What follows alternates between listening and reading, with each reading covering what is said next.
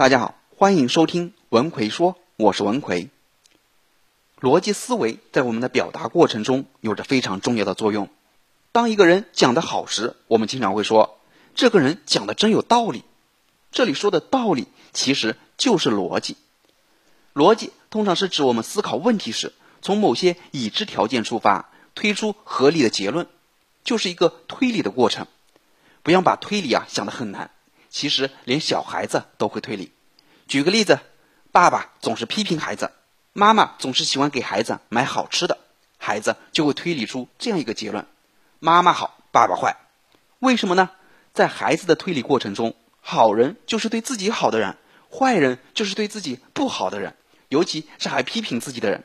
所以，爸爸是坏人，妈妈是好人。在这个简单的推理过程中，我们可以了解到推理。其实就是从已知条件推理出一个相应的结论，这是一个人非常重要的技能。我给大家讲一个战国时期的故事。著名的纵横家苏秦，当时的地位很高，齐国的很多大夫啊就很不爽了，认为他夺走了国君的所有信任，影响到了自己的前程，所以很多大夫就想把苏秦给杀了。最后，苏秦也确实被这些大夫派出的杀手给杀害了。当苏秦被刺杀后，没有立刻死去，而是带着重伤跑了。齐王知道后很生气啊，后果很严重啊。但到底是谁指使的呢？苏秦在死前对齐王说：“我马上要死了，为了抓出真凶，请您在我死后把我的尸体在闹市中进行五马分尸，并宣布苏秦为了燕国在齐国谋乱，罪不可赦。只要这样做，就一定能抓到真凶。”苏秦死后，齐王就照做了。果然，刚五马分尸，真凶就自己站出来了。齐王就把这个人抓起来给剁了，替苏秦报了仇。这个真凶为什么自己要站出来呢？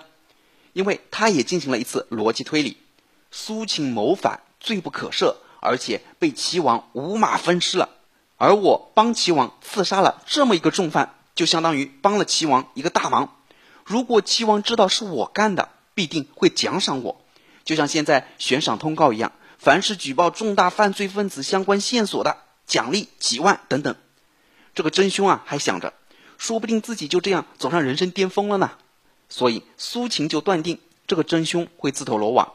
这就是螳螂捕蝉，黄雀在后，谁的逻辑推理能力强，谁就获胜。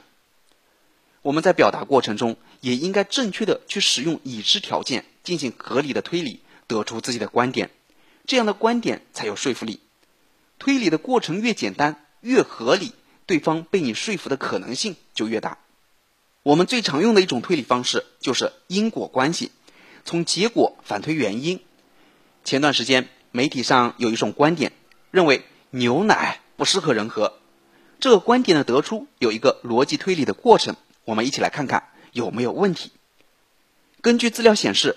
美国老年人患骨质疏松的人数远远超过了中国老年人患此病的人数，而众所周知，美国人最喜欢喝的就是牛奶，人均喝奶的数量是中国的好几倍，所以得出牛奶是因，骨质疏松是果，牛奶喝的越多，越容易患上骨质疏松。按这个逻辑，一些人就得出了牛奶不适合人喝这个结论。那你觉得这个结论正确吗？或者说这个因果推理有问题吗？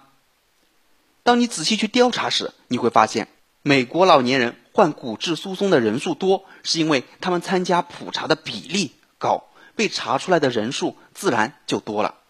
而中国老年人去参加普查的人数少之又少。你想想看，有多少老年人每年坚持去体检的，去检查的人就少。被查出患骨质疏松的人数自然就更少了，但这并不意味着中国老年人患骨质疏松的总体人数就少了。那如何提升自己的逻辑思维能力呢？逻辑思维能力主要体现在两个方面，一个是归纳推理，一个是演绎推理。归纳推理就是根据现场情况、其他发言对象的讲述所得到的材料等等，加上自己平时积累。通过对材料的分析，找到自己想要表达的主题，以及表达所需要的公理、证据以及例子、类比等等。演绎推理是在主题已经确定的情况下，根据现场听众的反应和自己说话的特点，把内容加以重新组织，形成合理的层次线索，从而来吸引听众，达到说服别人的目的。归纳推理和演绎推理是两个很大的话题，想详细了解这两个技巧的朋友，可以自己去网上搜索相关的资料，或者是去学习我主讲的无忧演讲口才系统训练这个课程。这个课程是我这十多年口才培训总结出来的所有精华内容，凡是训练口才所需要的方法技巧，在这个课程里都有详细的讲解。想学习的朋友可以微信搜索我的公众号“文奎说”，然后在公众号里回复。演讲就可以了。今天我再给大家讲一个理论推导技巧。想要让自己的观点让别人信服，理论推导肯定是少不了的。大家去买东西讲价时，其实就是一个理论推导的过程。比如，有人买衣服时会跟老板说：“老板，你这衣服这里线头有点多啊，你给我再便宜点。”这就是在商品上找瑕疵。我们都知道，有瑕疵的商品自然价格就要便宜点。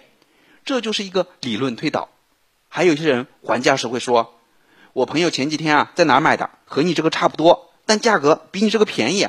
如果你再便宜点，我就在你这买了算了。”这也是一种理论推导。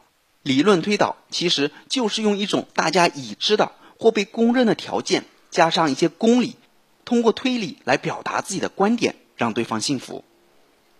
这里要注意的是，一定要有正确推理的过程。如果没有正确的推理，得出的观点可能就会有瑕疵。举个例子，现在鼓励大学生创业，有两个人对于大学生应不应该创业的问题产生了争论。其中一个人说：“我认为在校大学生应该去创业，比如比尔盖茨、乔布斯都是大学时就开始创业的。如果他们大学时不创业，可能就不会有今天的微软和苹果了。”这个观点听上去好像有点道理。但是经不起推敲的，他的观点一抛出后，就直接开始举例子，缺少一个推理的过程，要反驳这样的观点就会变得非常容易。不是每个人都是比尔盖茨啊，也不是每个人都是乔布斯啊。如果大学生都应该去创业，那还办什么大学，读什么书，都去创业不就行了吗？当然，这个反驳也是有缺陷的。感兴趣的话，你可以好好想想，这个反驳的推理过程中出现了什么样的问题。最后给大家留个作业吧，观点选择越多就越痛苦，请你用逻辑推理的方式来证明这个观点。要有大家公认或已知的条件，还要有推理的过程，把你们的小脑筋都开动起来吧。饭局聚会这种社交场合总是难免的，但有时候觉得自己没办法很好的融入大家的聊天中，大部分时间都是傻傻的在那陪笑，或者是低头玩玩手机。在饭桌上毫无存在感，那在饭局或聚会上，自己应该怎么说话才能让自己成为全场的焦点呢？又有哪些方法技巧可以使用呢？微信搜索我的公众号“文奎说”，然后在公众号里回复“零九一”，我详细讲给你听。我在微信公众号“文奎说”里等着你。